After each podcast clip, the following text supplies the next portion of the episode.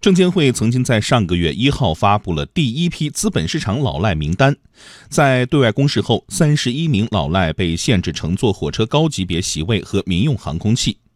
昨天，证监会发布了第二批资本市场老赖名单，详细情况来连线值班编辑刘倩茹。倩茹，先来介绍一下第二批资本市场老赖名单，它是怎么确定下来的？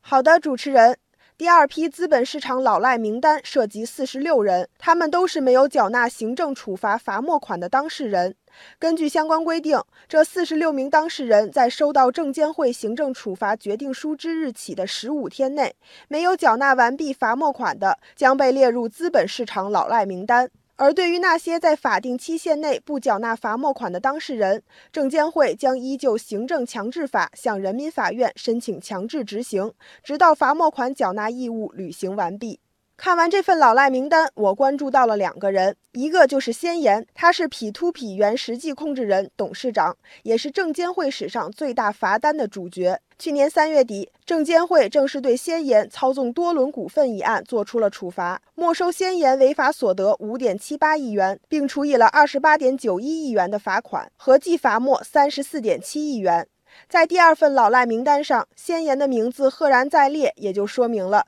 他还没有缴纳完毕这份罚单。另一个就是之前被热议的廖英强了。作为曾经的上海知名证券主持人，廖英强因为操纵市场，被证监会处罚了一点二六亿元。对于超过一亿的罚款数额，廖英强此前表示，自己善于炒股，在其他方面也有发展，并不缺少缴纳罚款的财产，但这次还是上了老赖的名单。那么，如今第二批老赖名单已经公布了，人们很想知道第一批老赖名单公布之后有什么效果。